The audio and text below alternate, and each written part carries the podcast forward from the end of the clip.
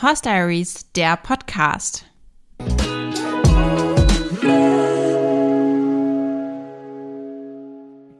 Hallo und herzlich willkommen zu einer neuen Folge vom Horse Diaries Podcast. Heute geht es um ein sehr, sehr spannendes Thema und zwar um das Thema, wie ist das eigentlich, wenn man seine Pferde am Haus hat, wenn man Selbstversorger ist und sozusagen jeden Morgen mit den Pferden zusammen aufsteht. Da ich selber leider dieses Glück nicht habe oder ja, ob es Glück ist, werden wir gleich erfahren, habe ich mir heute einen Gast eingeladen, beziehungsweise mal wieder eine Gästin und das ist die liebe Lisa. Hallo Lisa. Hallo. Und Lisa hat einen Instagram-Account mit dem Namen, ich habe es gerade nochmal extra nachgeguckt, damit ich es richtig sage, aquilegia-se.m. Ein bisschen ein komplizierter Name. Genau. Genau, und da berichtet sie über ihren eigenen Stall, über ihre Ponys, auch über ihre Ponyzucht, kann man es eigentlich schon nennen, würde ich sagen. Und genau, also Lisa, erzähl doch vielleicht erstmal kurz, stell dich einmal kurz vor und ja, ich freue mich, dass du da bist. Ja, ich freue mich auch. Ich bin die Lisa, ich bin 29 Jahre alt und wohne im schönen Allgäu Richtung Bodensee. Meine Reitpony-Studie heißt Aquilegia, daher der Name auf Insta. Ähm, die habe ich jetzt seit sechs Jahren. Ähm, habe mir vor zwei Jahren beziehungsweise drei Jahren ähm, den Traum vom eigenen Fohlen aus meiner Stute erfüllt. Und ähm, die kleine, das ist jetzt zwei, wird nächstes Jahr drei. Die steht auch hier bei uns. Dann haben wir noch eine Shetland-Pony-Stute, ähm, eine weitere Reitpony-Stute seit letztem Jahr und eine Einstellerin, eine Rentnerstute. Genau, und die stehen bei uns hier direkt am Haus, im eigenen Offenstall. Ähm, ja, und darüber wollten wir heute sprechen. genau, und das ist eigentlich ganz lustig, haben wir gerade schon festgestellt, denn Lisa sitzt im Allgäu und ich bin gerade im Urlaub hier auf Sylt. Wir sind also so weit auseinander eigentlich, wie man in Deutschland nur sein kann. Mhm. Insofern äh, herzliches Dankeschön an Zoom an dieser Stelle, würde ich sagen, dass wir es trotzdem genau. hier schaffen, zusammen aufzunehmen. Und wir hoffen mal, dass die Verbindung hält und ja, es über die ja. Entfernung auch klappt. Sehr gut. Ja, du hast ja jetzt schon so ein bisschen über dich erzählt, über deine Pferde erzählt und vielleicht magst du noch mal ein bisschen zu deinem Stall erzählen, wie es eigentlich überhaupt dazu gekommen ist, dass du mit den Pferden am Haus wohnst, seit wann schon und ja, wie, wie euer Stall so aussieht. Mhm.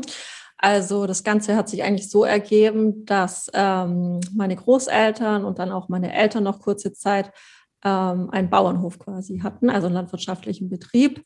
Und dadurch sind halt überhaupt die Möglichkeiten da, vom Platz, von den Wiesen, ja, einfach von den Gegebenheiten. Ähm, genau, das wurde dann, ich glaube, ich zwei Jahr, war zwei Jahre alt, ähm, aufgelöst und der Kuhstall wurde zur Wohnung umgebaut. ähm, genau, und dann hat sich das alles, eigentlich so ergeben, dass man den größten Teil verpachtet hat an die Bauern hier aus dem Ort und irgendwann kamen wir auf die Idee, uns ähm, Esel anzuschaffen. dann hatten wir zwei Esel. Ähm, genau, haben wir so einen kleinen Offenstall für die gebaut. Und so hat das Ganze eigentlich angefangen. Dann habe ich zu reiten angefangen, habe irgendwann ein eigenes Pferd bekommen. Eine Freundin hat ein eigenes Pferd bekommen. Und dann war das eigentlich immer so ein Familiending. Ähm, ja, hat sich dann aber mit der Zeit so entwickelt, je älter ich wurde, dass es eigentlich hauptsächlich oder eigentlich nur noch ähm, ich mache. Ähm, ja, und so seit, ich würde sagen, zehn Jahren ähm, mache ich es halt komplett alleine eigentlich, bis auf ja, ein paar Tage im Jahr, in denen ich nicht da bin. Ähm, genau. Und dann hat sich das eben alles ein bisschen vergrößert. Man hat da mal was dazu gebaut und ja, es kam noch ein Pony und noch ein Pony. ja, und so hat sich das Ganze entwickelt. Und ähm, der Hauptstall ist quasi ein Offenstall. Also wir haben zwei, ich gucke gerade drauf, also ich sitze hier am Fenster und sehe das gerade vor mir. Ähm, wir haben zwei große Unterstände, beziehungsweise drei, einen kleinen noch, äh, mit Liegefläche, also alles dick eingestreut haben überdachte Heuraufen und ansonsten auch noch verschiedene Fressplätze. Es ist mir halt einfach wichtig, dass ähm, ja, die ständig irgendwie ein bisschen Bewegung sind, hier mal da fressen können, mal dort fressen können. Dann haben wir vor, ich glaube, sechs oder sieben Jahren noch ein kleinen Paddock Trail dazu gemacht, dass halt einfach mehr Bewegung drin ist. Ähm, ja, das entwickelt sich halt so mit der Zeit. Man merkt, was möchte man noch verbessern, was möchte man optimieren. Und genau, so wie es jetzt ist, gefällt mir das eigentlich sehr gut. Ähm, ist eine schöne harmonische Herde, die sind ganz viel in Bewegung. Wir haben auch ähm, einen kleinen Reitplatz hier bei uns.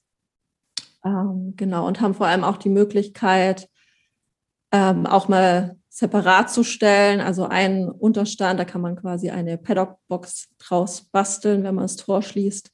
Und ähm, einen Offenstall kann man auch separieren. Das hatten wir zum Beispiel, als die Stute tragend war von mir und dann auch zur Aufzucht. Ähm, genau, dass man da halt einfach super flexibel ist, weil Offenstall ist halt immer so eine Sache, gerade wenn ein Pferd mal verletzt ist oder wenn man wie jetzt in meinem Fall die tragende Stute dabei hat, ist man halt schon sehr beschränkt. Und so hat sich mit der Zeit das halt ergeben, dass es für mich vom Konzept her jetzt eigentlich sehr gut passt. Also ja, an sich eine Herde, man hat aber auch die Möglichkeit, extra zu stellen. Und ja, dass sie halt einfach viel in Bewegung sind und so artgerecht ähm, wie möglich gehalten werden. Genau. Aber nicht komplett verwildert. ja. Du hast jetzt schon gesagt, ihr habt einen Reitplatz direkt vor Ort. Das ist ja auf jeden Fall schon mal super praktisch. Ja. Wie ist es jetzt bei euch wettermäßig? Ihr habt ja auch manchmal Schnee und Frost im Winter. Mhm. Fährst du dann zu einer Halle? Pausierst du dann? Oder wie funktioniert das für dich im Winter mit Reitplatz? Ja, also wir können zur Halle fahren. Wir können aber auch hier im Nachbarort eine Halle nutzen. Da reite ich so eine Viertelstunde bis 20 Minuten hin und das ist halt perfekt, das Pferd dann schon aufgewärmt. Genau, die ist zwar nicht allzu groß, aber man hat zumindest eine Möglichkeit, das Pferd zu bewegen und genau, einen Reitplatz kann man eigentlich bei uns außer bei Frost immer nutzen, also bei jedem Wetter. Oder natürlich, wenn eine dicke Schneedecke drauf liegt, ist auch nicht ganz so optimal. Ja, man ist da schon eingeschränkt. Also klar hätte ich jetzt gern eine Halle direkt vor der Haustür, das ist aber nicht möglich. Und ja, man muss sich halt einfach ein bisschen anpassen. Manchmal ist es ein bisschen zeitintensiver, wenn man halt einen Hänger packen muss. Ähm, ja, da muss man sich halt einfach ein bisschen arrangieren, damit das dann alles passt. Gut, dafür genau. entfällt ja der Weg zum Stall. Andere Leute fahren ja schon eine halbe Stunde zu den Pferden, den hast du ja nicht, diesen Weg. Ja. Wie sieht denn eigentlich so ein, genau, so ein typischer Tag bei dir aus, so dein ganz normaler Alltag mit den Pferden? Ja, ist eigentlich immer unterschiedlich. Starten tut er immer mit den Pferden. Also ja, die warten morgens auf ihr Futter. Dann mache ich meistens den Stall. Also da brauche ich für alles so ich würde sagen, so eineinhalb Stunden Heu überall auffüllen, Kraftfutter füttern. Das ist manchmal ein bisschen ein Akt, gerade im Offenstall natürlich. Ähm, da muss man dann auch mal abtrennen, dann misten, fegen, alles sauber machen. Ich bin sehr penibel. das ist immer alles blitzblank. Genau. Und ja, Mist wegfahren. Das ist meistens ja so insgesamt eineinhalb Stunden. Und dann ähm, habe ich den Luxus, dass ich nur Teilzeit arbeite, also erst mittags anfange und den Vormittag somit den Pferden widmen kann. Wir haben auch zwei Hunde, die brauchen natürlich dementsprechend auch ähm, ja, Bespaßung. Ja, das heißt Reiten, Pferde bewegen, Hunde bewegen. Kommt halt immer drauf an, was so anfällt. Und ab mittags geht es dann ins Büro. Vor Mittag nochmal kurz abäppeln, Heu nochmal auffüllen, gucken, ob alles passt. Ähm, je nach Jahreszeit natürlich auch ähm, Koppelgang dementsprechend Pferde rauslassen, Pferde reinholen. Ähm, genau. Und abends, wenn ich Feierabend habe, geht es eigentlich direkt weiter. Wieder Heu auffüllen, abäpfeln. Ja, es ist halt schon irgendwo ein Aufwand. Ähm, ich muss sagen, man könnte sich das wahrscheinlich auch leichter machen. Aber für mich ist so das Konzept mit ähm, mehrmals am Tag füttern. Ähm, also ich will halt die Fresspausen immer so gering wie möglich halten. Aber 24 Stunden Heu äh, funktioniert bei uns nicht. Ähm, allein schon, weil wir halt leichtfutterige Pferde hier haben.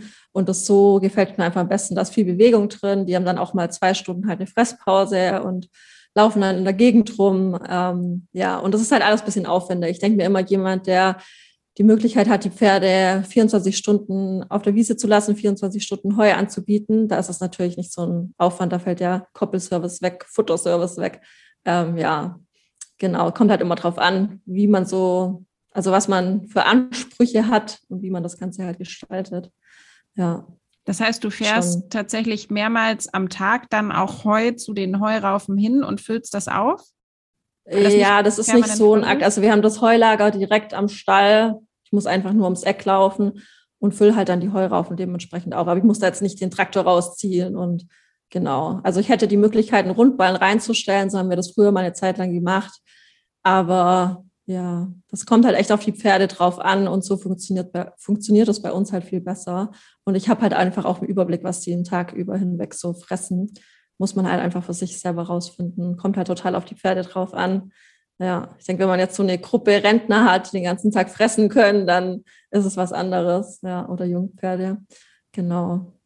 Aber das heißt, äh, du misstest auch komplett selber oder hast mhm. du da mhm. irgendwie, also du hast jetzt kein Personal, was dich im Stallalltag oh unterstützt? nein, das war schön.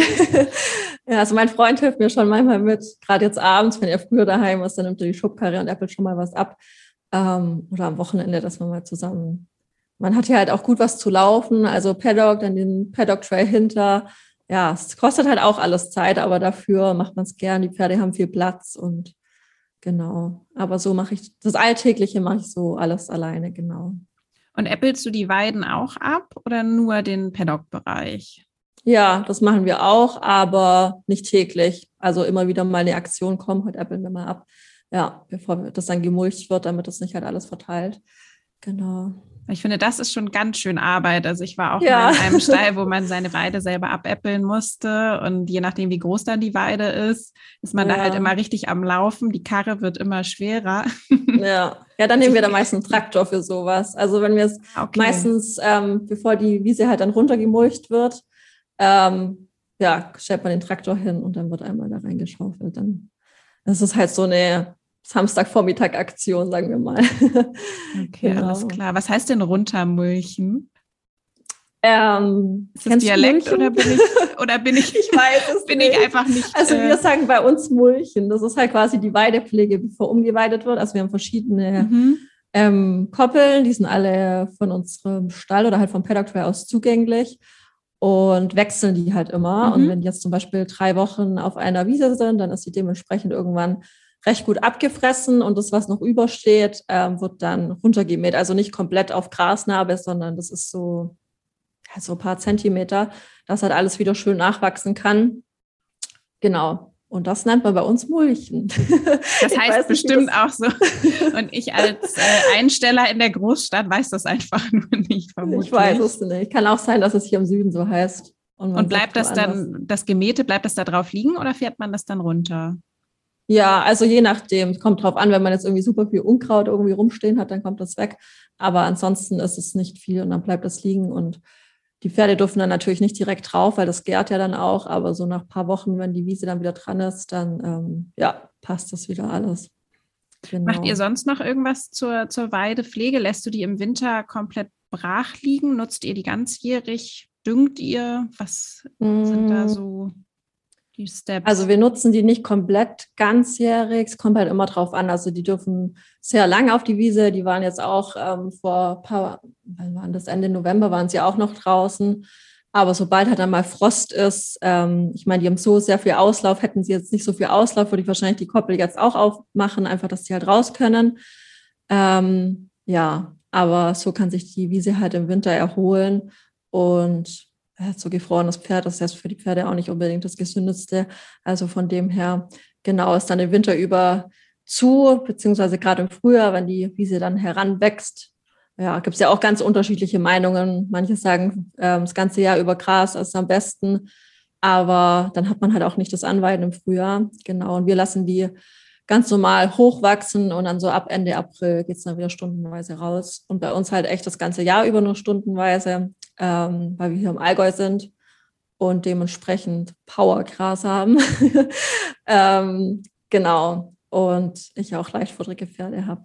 Es ist halt immer, man sagt immer, oh, es ist so schön grün bei euch und die Wiesen, mein Gott, wie viel Gras habt ihr? Aber ich denke mir immer, oh, so eine schöne karge Wiese, wo die den ganzen Tag draußen sein können, hat schon auch was. ja, ist halt ja immer so eine Sache. Und zu der Pflege gehört halt noch dazu, dass man ja dementsprechend ähm, zum Beispiel kalkt, je nach Boden, wenn der Boden halt zu sauer ist. Ähm, genau, jetzt so wirklich groß düngen machen wir nicht, weil wir eh schon gut Gras hier haben und es nicht noch mehr provozieren wollen, sage ich mal. Aber ähm, Nachsaaten und sowas, je nachdem, wie die Grasnarbe aussieht. Ähm, genau, das ist eigentlich so das Hauptding, was da ansteht. Und natürlich Koppelzäune außenrum, das ist auch immer ein Haufen Arbeit. Ja. gerade nach dem Winter da ordentlich was austauschen. Hast genau. du da irgendwie so einen Rhythmus mit den Koppelzäunen, dass man die alle zwei Tage mal abgeht oder wie stellt man da sicher? Mm. Es ist ja mm. wahrscheinlich, also ich stelle mir das so vor, dass es schon, wenn es mehrere Weiden sind, relativ viel Zaunfläche auch ist, oder? Ja, also wir haben hauptsächlich ähm, eigentlich nur ähm, Holzpfähle. Das halt dann das Ding, dass die mal verwittern und mal was austauschen muss, aber ansonsten ist es sehr stabil. Also ich achte halt auch immer drauf ähm, dass der Zaun gepflegt ist, nicht irgendwie durchhängt und das halt alles schön stramm ordentlich aussieht. Und dann fällt das halt gleich auf, wenn da was rumliegt. Aber wenn die jetzt auf eine frische Wiese kommen, dann laufe ich da halt einmal ab, ob alles passt. Äh, man merkt es ja auch immer am ähm, Stromgerät selber. Wenn es dann nicht mehr ordentlich durchtickt, dann weiß man, okay, irgendwo hängt vielleicht der Zaun durch. Und da darf man halt echt nicht sparen. Also was wir ähm, damals ausgegeben haben, allein dieses ganze Bandmaterial, ähm, also diese Litzen und was man da hat, da darf man halt echt nicht sparen und dann ähm, ja, hat man auch länger was davon, weil dieses Billigzeug, was es, keine Ahnung, bei Löster oder so für 20 Euro zu kaufen gibt, ähm, ja, das hält halt echt nicht lange und dann vergammelt das alles. Dann lieber einmal mehr Geld in die Hand nehmen, dann hat man halt ordentlich Saft drauf und ja, dann passt das schon. Genau. Und einigermaßen zaunsichere Pferde sind natürlich auch. Ja, wichtig. aber sind sie bei uns eigentlich alle. Sogar Shetty. Wir haben ganz unten extra noch eine Litze gezogen, bevor der Shetty bei uns eingezogen ist. Und das ist halt so eine richtige Powerlitze. Da habe ich darauf geachtet, dass der Strom da halt wirklich ja, sehr, sehr gut durchflitzt. Ah, es tut auch weh, wenn man dagegen kommt, genau. Aber lieber haben sie einmal die Erfahrung gemacht und dann hat man Ruhe. Ja. Ja, ich glaube auch ab und zu also Emmy ist es tatsächlich auch letztens nochmal passiert. Die ist ja jetzt schon fast 20 und die hat letztens auch nochmal eine gewischt bekommen. Und das tut einem dann wahnsinnig leid. Aber ich ja. habe das Gefühl, manchmal muss man sie irgendwie dran erinnern, dass es da nicht weitergeht. Da hat man ja sonst nur Ärger. Ja, genau. Und du hast jetzt gesagt, ihr habt, wenn ich das richtig verstanden habe, eine Einstellerin momentan. Mhm. Wie genau. sind da so deine Erfahrungen mit Einstellern generell? Hast, wolltest du immer schon auch fremde Pferde haben oder ist es jetzt eher eine Ausnahme? Mm, früher war das tatsächlich mehr. Also ich hatte ein eigenes Pferd und sogar vier Einsteller. Okay, wow, das ist ähm, ja richtig ähm, viel. Ja, und jetzt sind es eigentlich nur eigene Pferde und ein Einsteller. Ähm, genau, das ist halt viel entspannter. Das muss halt einfach passen. Also ähm, die Rentnerstudie, die bei uns ist, die gehört einer Freundin und die weiß halt, das Pferd wird ja tiptop versorgt, stellt nichts in Frage und ist halt alles super entspannt. Aber ja, gerade wenn man mehrere Einsteller hat, man muss sich das halt gut überlegen und es muss halt nicht nur das Pferd gut dazu passen. Im Offenstall ist nochmal eine andere Nummer mit der Herde. Ähm, ich habe mir auch die Pferde vorher angeguckt. Das fand der ein oder andere auch komisch, dass ich dann hinfahre, ähm, ja, und mir das Pferd einmal angucken will. Aber das ist halt nicht nur wichtig, dass das Pferd gut reinpasst, auch von den Bedürfnissen her und so weiter, ähm, sondern auch, dass es halt menschlich passt ähm, kriegt man ja doch immer schnell mit, denke ich. Und ja, ich glaube, das ist kein Geheimnis, dass gerade so die Reitermädels ein bisschen anstrengend sind. Ich weiß nicht, ich wäre selber als Einsteller vielleicht auch ein bisschen anstrengend, keine Ahnung. Äh, man macht ja auch nicht immer tolle Erfahrungen in manchen Stellen und dann ist man da vielleicht ein bisschen vorsichtig. Aber es muss halt menschlich einfach total passen, gerade wenn man hier wohnt. Also es ist nochmal was anderes, wenn man Geld verdient und einen Pensionsstall hat und da irgendwie 30 Pferde hat und die als Kunden ansieht, die ähm, Pferdebesitzer. Ähm, ja, das ist ja doch nochmal hier viel familiärer und wenn ich ähm, in der Sonne auf dem Gartenstuhl liege, ähm, ja, putzt die Einstellerin nebendran quasi das Pferd. Also es ist halt eine ganz andere ähm, Atmosphäre so und das muss halt einfach passen. Ja. Das kann ich total nachvollziehen. Bei uns ist das so ähnlich. Emmy steht ja auch im Offenstall, auch tatsächlich bei einer mhm. Familie am Haus. Und wir hatten da auch relativ viel Fluktuation dieses Jahr, weil es eben doch so ist, gerade wenn man dann Leute hat, die jeden Tag kommen und sozusagen mm. da mhm. abhängen, muss es schon ja. menschlich sehr, sehr gut passen. Mhm. Und ich finde manchmal so eine, also natürlich, man muss sich gut verstehen mit den Stallbesitzern, aber ich bin zum Beispiel gar nicht so häufig da, dadurch, dass Emmy ja eben Rentnerstute ist, muss mhm. ich jetzt mhm. nicht jeden Tag dahin. Sie hat da vollen Service und ich fahre auch relativ weit. Und manchmal denke ich, das ist auch ganz gut, weil wenn man eben jeden Tag so bei den Leuten im Garten hockt und ja, dann, ja, genau. selbst wenn man sich gut versteht, also wir verstehen uns gut, aber irgendwann denke ich, kann das auch zu eng werden und dann hm. verschwimmt vielleicht das auch so ein bisschen ja, das genau. Verhältnis einfach, ne? Ja, und man hat ja schon so seine klaren Linien, also das braucht man auch. So Sachen wie, ja, die Pferde jetzt nicht einfach füttern oder halt bestimmte Stallregeln. Und ja. wenn es dann doch so sehr freundschaftlich ist, dann ja, sagt man da halt auch nichts. Genau. Und da kriegt man, ja, es geht dann schon oft mal nach hinten los, das stimmt. Auf der einen Seite muss man klar sagen, wie es hier läuft und fertig.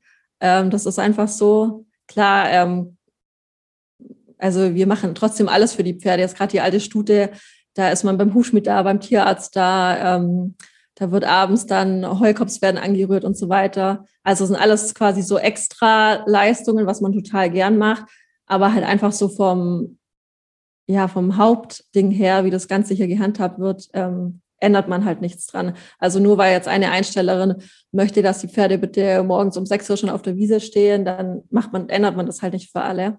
Ja, und da muss man einfach von Anfang an klar sagen, wie es läuft und entweder kommt es für die Leute in Frage oder nicht. Das ist, denke ich, sehr wichtig. Ja, und man muss auch einfach als, als Einsteller, wenn man sein Pferd in fremde Obhut gibt und gerade wenn es sowas ist, also wenn man die zu Leuten ans Haus gibt und auch wirklich mit Full Service, so ist es bei mir eben auch, die kümmern sich um Hufschmied, die kümmern sich auch, wenn der Tierarzt kommt oder ähnliches, dann muss man halt aber auch ein Stück weit sozusagen damit leben können, dass nicht alles haargenau so gemacht wird, wie man es selber machen würde, sondern man muss dann auch einfach das Vertrauen haben und sagen, okay, die Person macht es so, also wie sie es mit ihrem eigenen Pferd machen würde, die macht das nach bestem Wissen und Gewissen. Und wenn das vielleicht anders ist, als ich das mache, ja, dann, dann muss man es halt selber machen, wenn man, wenn man so perfektionistisch ist. Aber in dem Moment, wo man was abgibt, und das ist ja immer so, wenn man sein Pferd irgendwo einstellt, muss man ja, einfach, klar. ja, muss man einfach damit leben, dass, dass es eben auch ein bisschen anders gemacht wird. Ja, und das, also wenn wir Einsteller nehmen, dann auch immer nur Vollpension. Also mhm. ich würde jetzt nicht wollen, klar, das ist auch irgendwo eine tolle Lösung, wenn man jemanden hat, der mithilft, aber da habe ich jetzt auch schlechte Erfahrungen gemacht und dann habe ich lieber ähm, ja, ein bisschen mehr Arbeit, mache alles alleine und kann es dafür so machen, wie ich das möchte. Ja, aber das ist ja auch jeder unterschiedlich. Also manche sehen das ja auch total locker und sind froh, wenn die Einsteller dann die Stallarbeit übernehmen.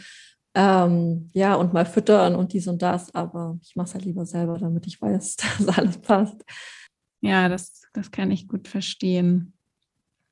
Wie ist es denn eigentlich generell? Du sagst jetzt, du machst sehr, sehr viel selbst. Was ist denn, wenn, wenn du mal nicht kannst, wenn du krank bist oder wenn du mal irgendwie übers Wochenende wegfahren willst? Geht das überhaupt? Darfst du krank sein? ich schleppe mich auch krank ins Stall. Ähm, nee, also wenn mein Freund, der wohnt ja auch hier mit mir, wenn ähm, quasi nur ich wegfalle, dann ist es für mich mega entspannt, weil ich weiß, der versorgt die Pferde so, wie ich das machen würde ähm, weil das einfach weiß, wie ich das mache und wie pingelig ich da bin, ähm, dann ist es für mich richtig entspannt. Aber wenn wir beide weg sind, dann bin ich schon unentspannter, muss ich sagen. Meine Mama wohnt zwar auch ein Haus weiter, ähm, die hat mir früher auch ähm, hin und wieder einen Stall gemacht und macht es auch gern und macht es dann, wenn wir nicht da sind. Aber es ist halt, also man fühlt sich halt, wie soll ich sagen, ich kann halt nicht mal eben zwei Wochen in Urlaub. So ein Wochenende ist okay, aber so nach einer Woche würde ich mir schon denken, boah, hoffentlich läuft das noch alles, weil da fallen halt Sachen nicht auf, die mir sofort auffallen würden. Das heißt jetzt, ähm, ja, die äh, Deria frisst heute Abend nicht und dann denkt sie sich, ah ja gut, die hat keinen Hunger. Aber wenn ich sehe, das Pferd frisst nicht, oh mein Gott, da stimmt was gewaltig nicht, halt als Beispiel. Oder wenn das Pferd irgendwie komisch daherläuft, ähm, würde ihr nicht auffallen. Klar, wenn es auf drei Beinen daherkommt schon.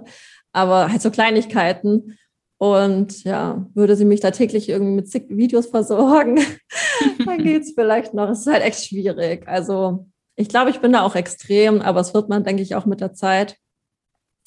Ja, ich sage immer, Pferde sind sehr, ähm, wie soll ich sagen, verletzungs- und sterbefreudig. Also es ja. geht ja wirklich schnell. Ja. Ähm, ja. Das reicht ja schon. Ich weiß noch, ich war einmal nicht zu Hause, da war ich übers Wochenende weg und ich fütter ähm, spät abends immer noch mal eine Portion Heu, dass ich halt einfach genug haben, dass die Fresspause nicht zu lang ist. Und das wurde nicht gemacht. Und dann hatte zum Beispiel eine Stute eine Kolik, obwohl wir hier halt nie Koliken haben. Und das, das macht halt schon was mit einem. Und dann denkt man sich, boah, nee, ich mach's lieber selber. Ja, halt Krass, so Kleinigkeiten. Ja. ja. also ich kann wegfahren, da meine Mama halt hier wohnt. Ähm, aber ich kann jetzt nicht ewig wechseln, weil sie geht ja genauso arbeiten, hat ihr Leben und ja, kann jetzt nicht alles komplett umkrempeln ist halt schon, es muss halt immer jeden Tag jemand da sein. Ja. Also es ist schon eine Einschränkung, kann man schon so sagen. Ja, oder? voll. Man muss halt ja, also mich stört es nicht. Klar, wenn ich jetzt keine Pferde hätte, dann vielleicht wäre ich auch voll der Reisetyp und wäre ständig im Ausland, keine Ahnung.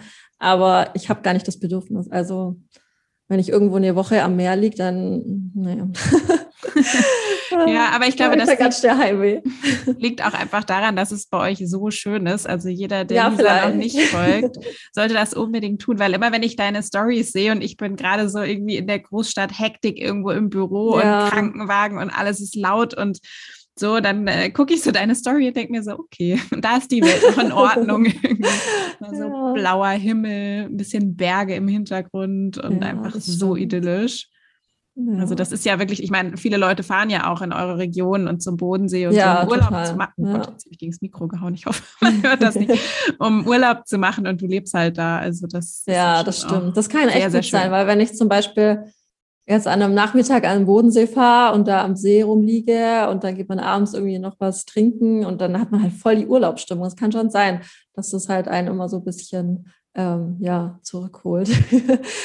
ähm, ja, wie ja. halt nur am Stall rumhängt, das stimmt schon. Oder wir gehen ja auch viel in die Berge wandern, das ist auch immer wie Kurzurlaub, wenn man dann irgendwie mal einen Sonntag in den Bergen unterwegs ist.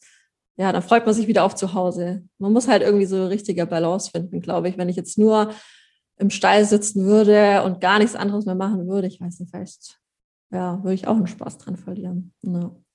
Aber ich freue mich, freue mich jeden Morgen auf die Pferde, das ist echt so. Also auch wenn das Wetter schlecht ist, das sagen immer viele, hä, das kann doch nicht sein. Aber ich denke mir abends, ach ja, ich freue mich morgen auf meine Pferde. Ja, richtig. Aber man schön. muss halt einfach der Typ für sein. Es gibt, denke ich, genug und das ist ja auch überhaupt nicht schlimm. Das heißt ja nicht, dass man sein Pferd jetzt irgendwie nicht liebt oder was weiß ich ähm, die es nicht machen wollen würden. Und das ist ja auch voll in Ordnung. Genau. Ich glaube, das ist auch sowas, was man wahrscheinlich ausprobieren muss, oder? Ob, ob einem das Spaß macht oder nicht, weil ich könnte ja. das gar nicht so genau sagen. Ob ja, ich glaube auch. Ich glaube, bei ganz vielen geht es halt dann nach hinten los und denken sie, um Gottes Willen. Aber dann hat man die Erfahrung gemacht und weiß, nee, brauche ich nicht. Ja. Ja, und hat man, wenn man es einmal selber gemacht hat, vielleicht auch ein bisschen mehr Toleranz für Stallbetreiber und ein bisschen mehr Verständnis dafür, wie viel Aufwand das alles ist. Total. Das ist ja auch oft so die Haltung, ja, so, ich bin Kunde, ich bin König, wenn man das so sagen kann. Klar, man zahlt was dafür und erwartet dann halt auch die Dienstleistung, aber was man halt teilweise hört, was Stallbesitzer sich anhören lassen müssen, ist halt echt ein bisschen schwierig. Vor allem, die kriegen es ja nicht nur von einer Seite ab, sondern haben dann 30 oder 50 Einsteller. Ähm, ja, da möchte ich echt nicht mittauschen. Also aber ich würde sagen, es geht in beide Richtungen. Also ich bin auch als Einsteller schon, würde ich sagen, unfreundlich behandelt worden, gerade so in Ja, klar, Jahren, sowas gibt es natürlich auch, ja. Wo eben man dann irgendwo steht und man ist so das, ich sag mal, das kleine dumme Mädchen, was mhm. irgendwie mit seinem Pferd die ganze Zeit übertreibt und dann möchte man zum Beispiel, dass mehr Heu gefüttert wird und dann muss man darüber diskutieren und denkt sich selber so, ich zahle hier mehrere hundert Euro im Monat und muss irgendwie über ein Kilo Heu diskutieren. Also dieser, es gibt irgendwie beide, ja, es gibt beide Seiten. Am schönsten ist es, wenn irgendwie so man beiderseitig mit Respekt und Freundlichkeit ja, total. behandelt wird. Nee, das stimmt schon. Ich denke mir das auch oft. Also viele gehen so krasse Kompromisse ein, wo ich mir denke, boah, nee, das. Aber klar, wenn es ist echt total schwierig. Ich frage mich auch immer, es gibt sehr viele gute Ställe, ähm, wo man das Gefühl hat, okay, die Leute verstehen eigentlich, wie ein Pferd funktioniert, allein von der Gesundheit her und allem. Und dann gibt es Ställe, wo ich denke, boah, also klar, die Stallbetreiber machen das schon ewig so. Und wie du schon sagst, wollen sich es vielleicht auch nicht anhören lassen von allen, aber irgendwie muss man ja versuchen, an die ranzugehen und zu sagen, ja, kannst du nicht vielleicht mal doch ein bisschen mehr Heu füttern oder abends vielleicht noch mal Heu. Ähm, ja, da geht man schon krasse Kompromisse teilweise ein, ähm, wenn ansonsten alles passt. Aber ja, frage ich mich oft. Also wenn jemand einen großen Betrieb führt, ich meine, die lernen das ja auch irgendwo alle, aber wie das heutzutage halt noch sein kann, dass es in so vielen Stellen ähm, ja, halt so abläuft. Dass so grundlegende Dinge wie Fütterung, ich weiß auch nicht, Auslauf. Klar ist immer Platz, ähm, auch ein Platzthema, gerade was Auslauf angeht. Aber wenn man hört, dass um 4 Uhr oder sagen wir 16 Uhr ähm, Heu gefüttert wird und dann wird der Stall geschlossen und dann fressen die einfach bis zum nächsten Morgen nichts mehr, dann ja, das kriege ich nicht in meinen Kopf rein, wie es sowas geben kann. Ja. Ich glaube, es hat schon auch ein bisschen mit Konkurrenz zu tun und vielleicht mit regionalen Unterschieden, weil ich komme ja auch vom Land und ich habe das Gefühl, hier in der, also hier in der Stadt, in Hamburg zumindest, ähm, ist einfach die Konkurrenz sehr groß, weil es sehr, sehr viele Betriebe gibt. Und grundsätzlich sind auch die Leute in der Großstadt, die Pferde haben, irgendwie anspruchsvoller und auch, es sind halt schwierigere Kunden. Das ist nicht so wie auf dem Land, wo jeder irgendwie ein Pferd im Garten hat und halt reiten geht. Also so in meinen, als ich klein war, ist irgendwie jedes Mädchen reiten gegangen. Und in der Stadt ist es eher so dadurch, dass auch die Preise viel höher sind, dass es ein bisschen ein exklusiveres Ding ist. Und dadurch, genau, sind die Kunden anspruchsvoller, aber die Ställe ziehen da auch so ein bisschen mit, weil sie es halt müssen, ne? weil, weil sich jemand sagt, okay, wenn ich hier 600, 700 Euro für eine Box zahle, dann möchte ich auch bitte, dass hier ein kleiner Regentanz vor meiner Box aufgeführt wird, äh, damit es meinem Pferd gut geht. So. Ja. Und das wird dann auch tatsächlich gemacht und viel gegen, gegen Aufpreis halt. Also das gibt es bei uns ganz viel. Dann kostet Gamaschen anlegen, kostet 10 Euro im Monat, Umdecken kostet 15 Euro im Monat, dass du so alles dazu buchen kannst. Das finde ich eigentlich eine ganz gute Lösung, weil dann hat der Stallbetreiber zwar den Aufwand, Aufwand, aber wird eben auch dafür vergütet. Ja, so. ja. Und die Leute, die halt unkompliziert sind und irgendwie ein Barhofpferd haben, was nichts braucht und was total easy ist, keine Decke trägt, die müssen das nicht mitfinanzieren, sondern die kriegen dann so eine Art Basispreis. Und fühlt der Stallbesitzer das auch irgendwie fair, also fühlt sich fair behandelt, wenn er noch extra, ja, es ist halt echt, ich glaube, das kann man auch nicht so ganz vergleichen, ähm, wenn jemand das halt als Beruf macht, sage ich, und von den Einstellern lebt, dann ist, glaube ich, schon nochmal was anderes, weil dann sind es ja echt deine Kunden. Ja, und so jetzt mit den Pferden direkt am Haus, ich finde es schwierig zu vergleichen, weil man verdient ja eigentlich nichts dran und man darf auch gar nicht so denken. Würdest du denn sagen, dass du jetzt finanziell günstiger wegkommst mit drei eigenen Pferden als Selbstversorger, als du es als Einsteller tun würdest? Ja, ja. Also hätte ich jetzt hier die Pferde nicht, dann könnte ich mir das nicht leisten. Also dann hätte ich wahrscheinlich ein Pferd irgendwo eingestellt und fertig. Ja.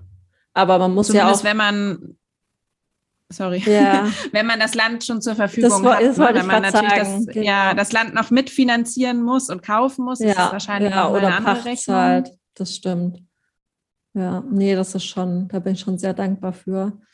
Ähm, ja, weil wie du schon sagst, wenn man woanders was kauft oder eben regelmäßig Pacht zahlt, sei es für den Stall oder für die Koppeln, dann hat man natürlich auch nochmal ganz andere monatliche Kosten. Auf der anderen Seite denke ich, man braucht wahrscheinlich schon so drei Pferde, damit es sich überhaupt rechnet, weil man ja auch viele Fixkosten hat.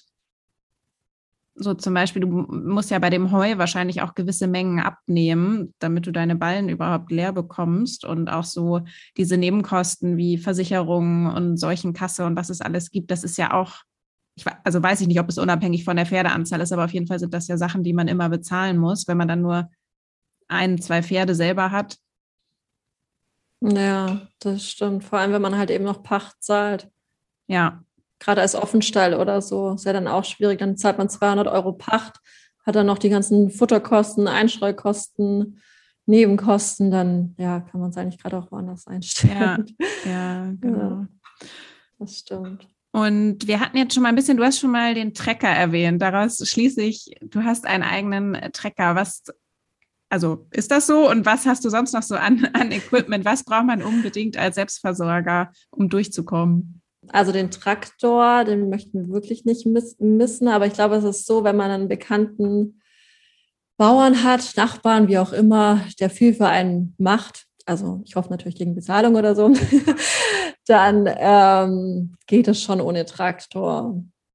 Ja, es gibt ja auch viele, die das anbieten.